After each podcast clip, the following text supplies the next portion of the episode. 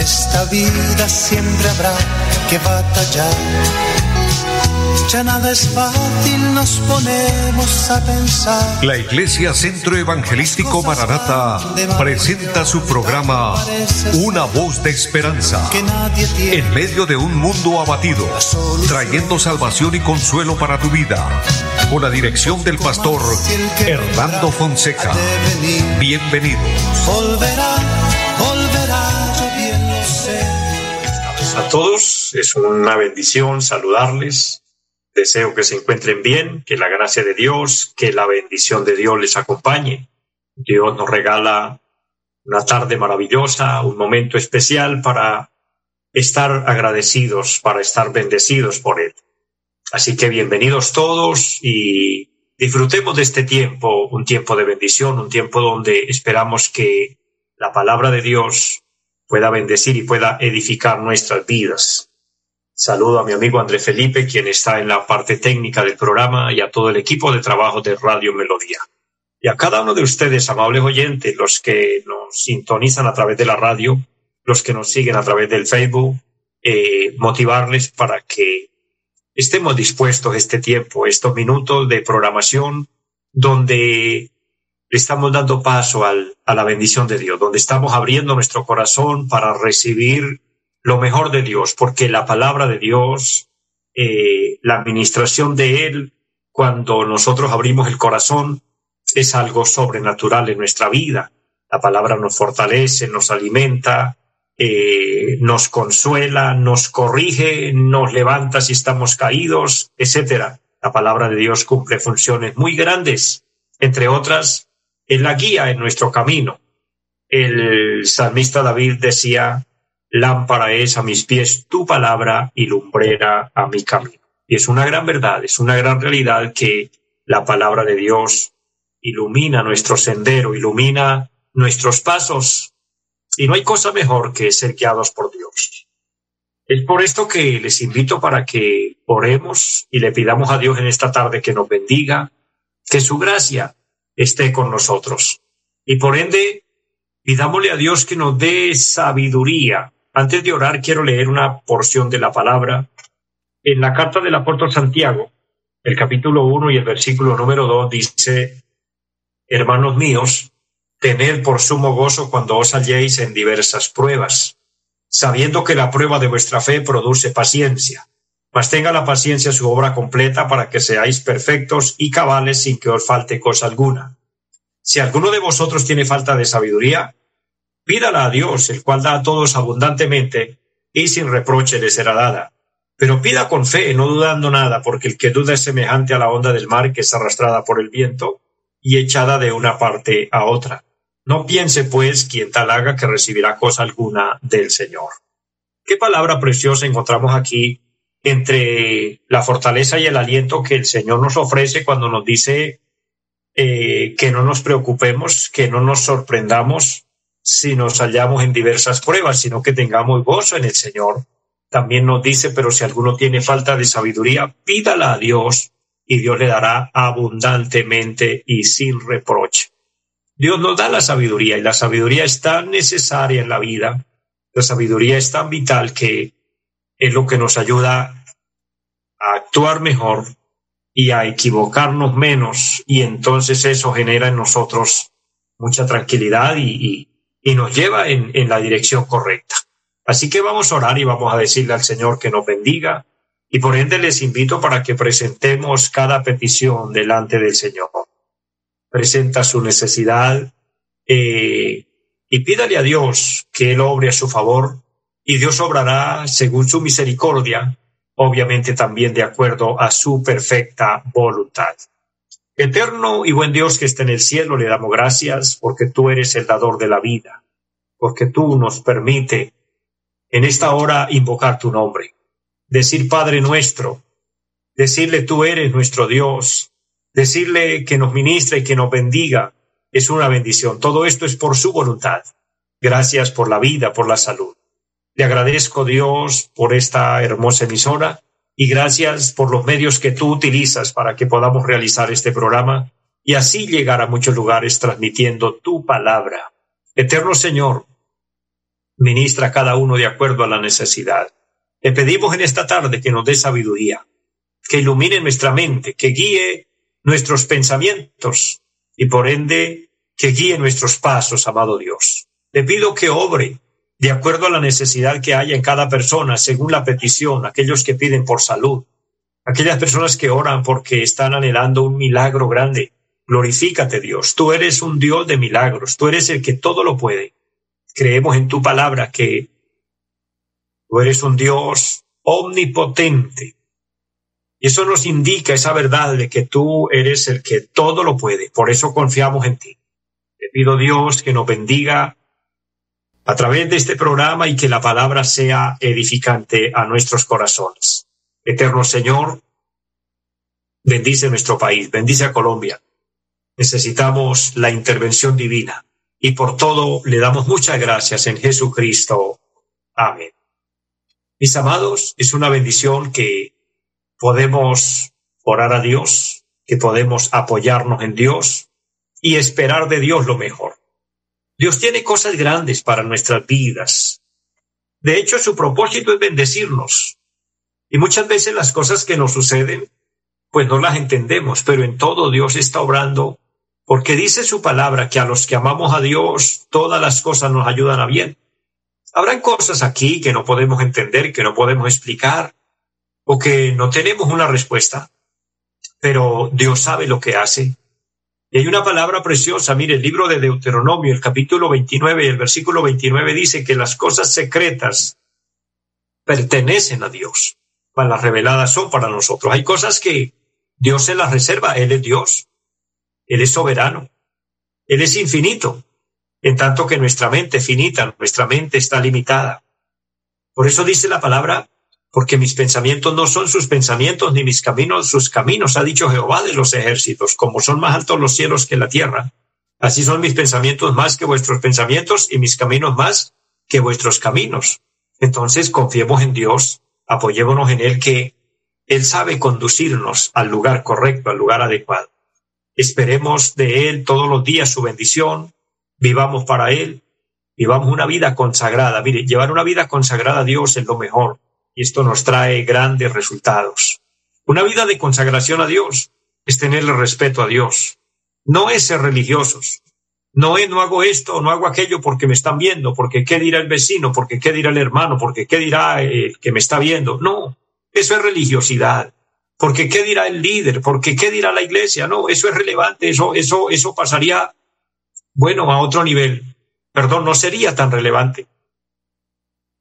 Lo relevante aquí es hacer lo que a Dios le agrada, hacer lo que Dios estipula en su palabra, es someternos a su voluntad. Entonces estaremos llevando una vida consagrada y esa vida de consagración tiene recompensa, tiene remuneración. Dios nos pagará aún mucho más, nos dará mucho más del esfuerzo que nosotros hacemos si hacemos su voluntad. De esta manera vivimos consagrados para Dios preparados y listos para el cielo, y recuerden listos para irnos con Cristo, porque el Señor vendrá en cualquier momento. Una de las verdades proféticas bíblicas que, sin lugar a duda, están por suceder es que la iglesia se irá de esta tierra. Jesucristo nuestro Señor prometió volver. Y yo creo esa palabra, yo no dudo de la palabra, porque la palabra de Dios tiene fiel cumplimiento. El Señor dijo, el cielo y la tierra pasarán, pero mis palabras no pasarán.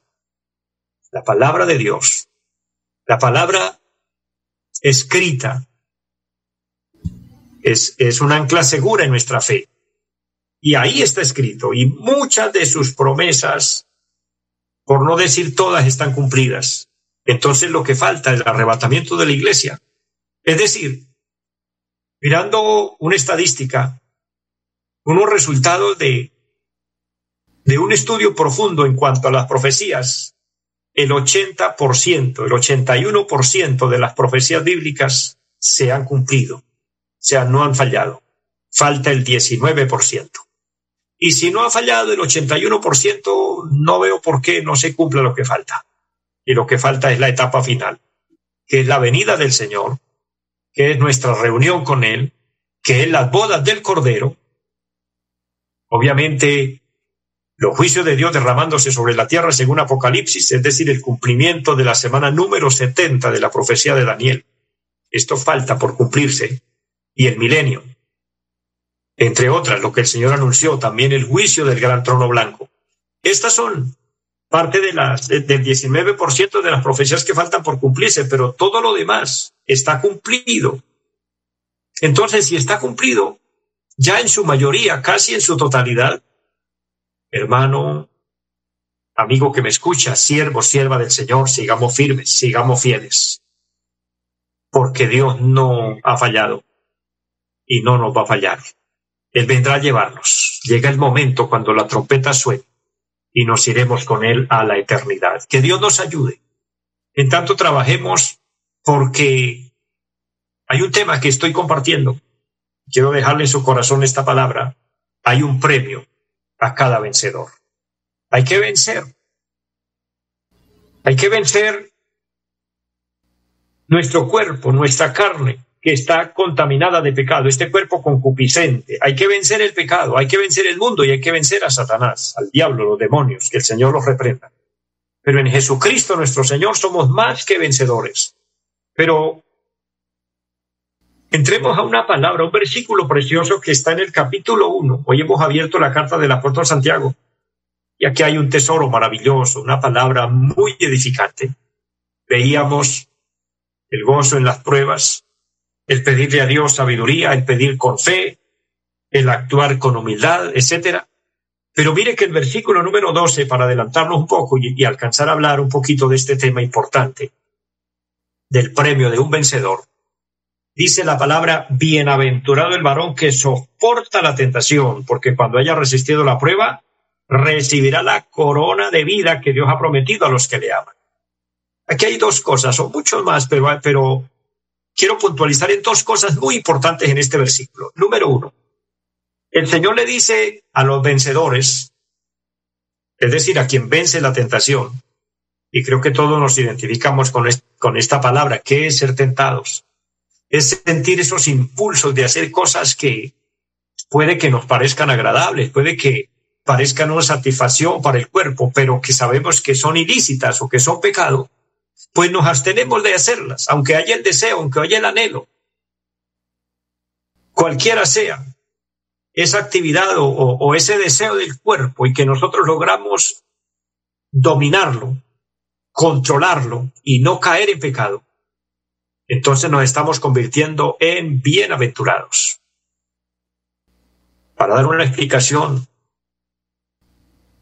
una persona, por ejemplo, puede tener la debilidad del alcohol, las bebidas alcohólicas, el vino, el, bueno, tantos licores que hay, que la gente los consume porque les parece agradable o porque eso los embriaga y los hace sentir por un momento bien, no sé. No fue mi experiencia, no fue mi mundo, nunca fui de esas personas, gracias a la misericordia del Señor. Pero quien tiene esa debilidad cuando ve que alguien le brinda o cuando ve la oportunidad, como dicen algunos, que se les hace agua a la boca porque les parece delicioso. Sabe, aunque a usted le lleguen esos deseos, esos antojos, por decirlo de alguna manera, pero usted logra evadirlos y usted logra vencerlos y dice, no lo voy a hacer, porque entiendo una palabra que dice que los borrachos no heredan el reino de los cielos y yo quiero heredar el reino de los cielos, usted está venciendo la tentación. Entonces usted está siendo bienaventurado. Otra explicación es cuando hay eh, apetitos o deseos sexuales por la persona equivocada, es decir, por la que no es su cónyuge, o el que no es su cónyuge, o los que eh, están comprometidos pero que no se han casado y sienten eso, e, ese, ese afecto el uno por el otro. No es que el sexo sea pecado cuando está dentro de los parámetros bíblicos, pero fuera de ellos se convierte en un pecado de inmoralidad.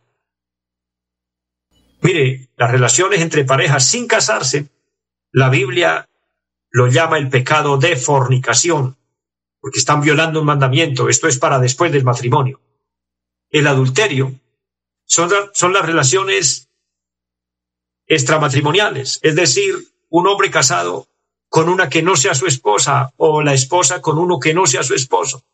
Pero por más atractivo y por más deseos que sienta la persona hacia lo que le es prohibido, si conoce de Dios y ama a Dios y se mantiene al margen de la palabra y quiere hacer la voluntad de Dios, va a decir no.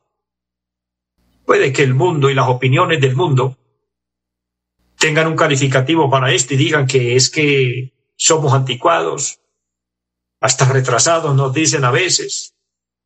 Es que nosotros somos, que somos de, de otra especie. Pues sí, la verdad sí, somos de la especie de los santos, de los redimidos, de los lavados por la sangre de Cristo, que valoramos lo que Él hizo por nosotros y le decimos no al pecado. Pero cuando uno logra eso, el texto sagrado dice, eres bienaventurado bienaventurado el varón que soporta la tentación. Cuando habla de varón, encierra también las damas, por supuesto.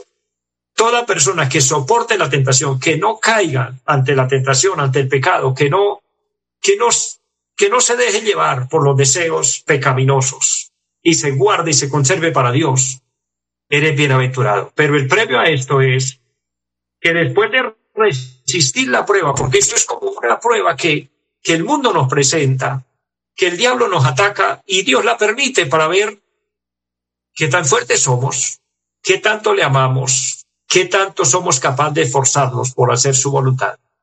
Entonces viene el premio, dice, entonces recibirá la corona de la vida. Pero eso tiene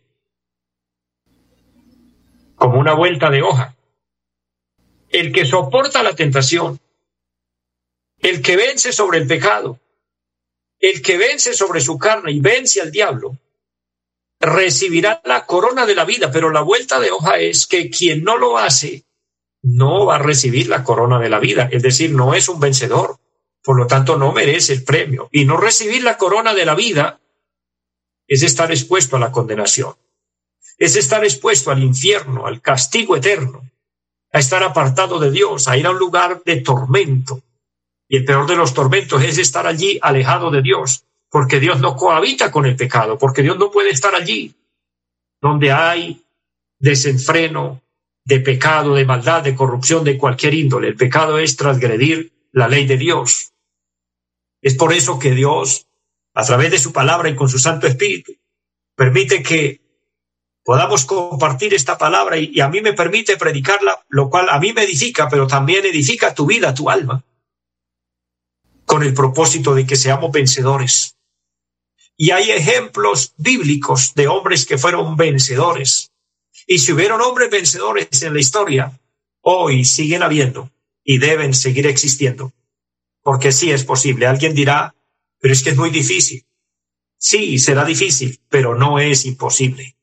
Quiero hablarle rápidamente de un ejemplo de un hombre vencedor que logró pararse en la línea y que no, no se dejó derrotar, no se dejó derrumbar, se mantuvo.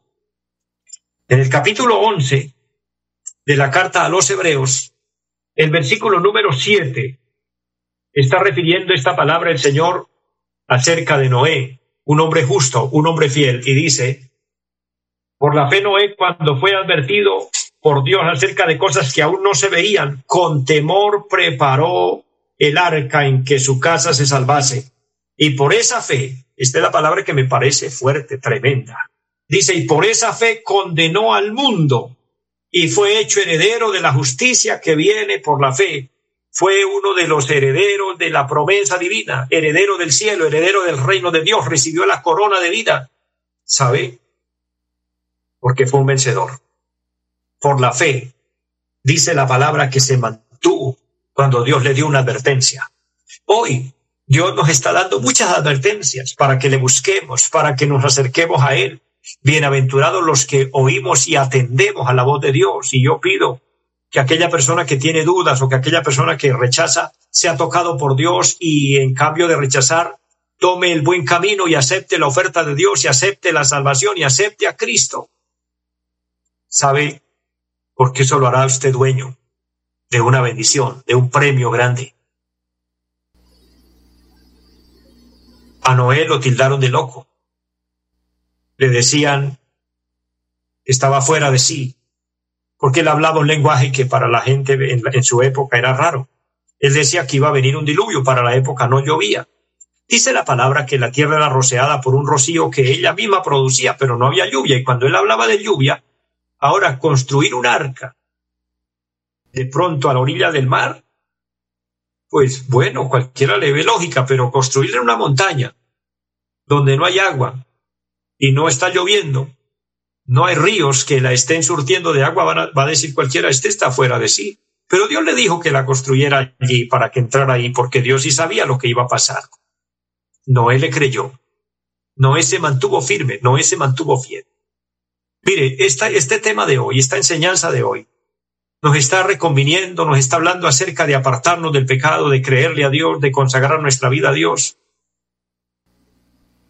Y cualquiera puede decir, pero es que no es tan sencillo. Noé también hubiera podido decir, no es tan sencillo. ¿Para qué voy a construir un arca si todos se van a burlar de mí? Además, no hay agua aquí para ponerla a flotar. Bueno, ¿cuántos pensamientos pudieron venir? Pero él se mantuvo. ¿Cuántas burlas él tuvo que sufrir? Pero él se mantuvo en fe. Él fue firme, él fue fiel. Pero dice la palabra que por esa fe condenó al mundo. ¿Sabe? Dios en su misericordia ha permitido que existamos cristianos a través del tiempo que nos mantengamos firmes.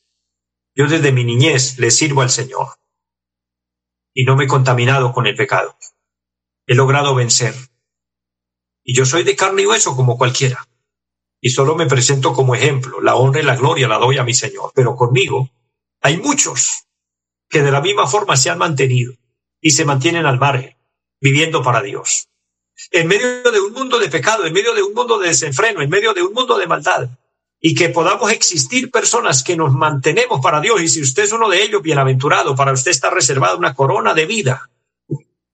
Entonces los demás no tienen excusa de decir, ah, es que yo no fui capaz es que era muy complicado, es que, es que había mucha exigencia, es que había muchas cosas por cumplir.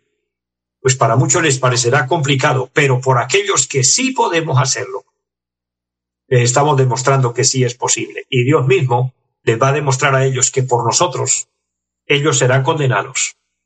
Porque en tanto que uno dice que no puede, hay otro que dice, yo sí puedo. Que usted y yo seamos de esos que podemos mantenernos al margen, de ser esos vencedores que amamos a Dios por encima de todas las cosas, que nos guardamos para Dios, que vivimos el Evangelio y aceptamos a Cristo en nuestro corazón y aceptamos el paso del arrepentimiento, que son los pasos a seguir, arrepentirnos de nuestros pecados, aceptar a Cristo, obviamente, al aceptar a Cristo, seguir las normas de la palabra, porque el segundo paso a esto es descender a las aguas bautismales, pero eso ya es tema de una persona cuando comienza a ser doctrinada después de haber aceptado al Señor.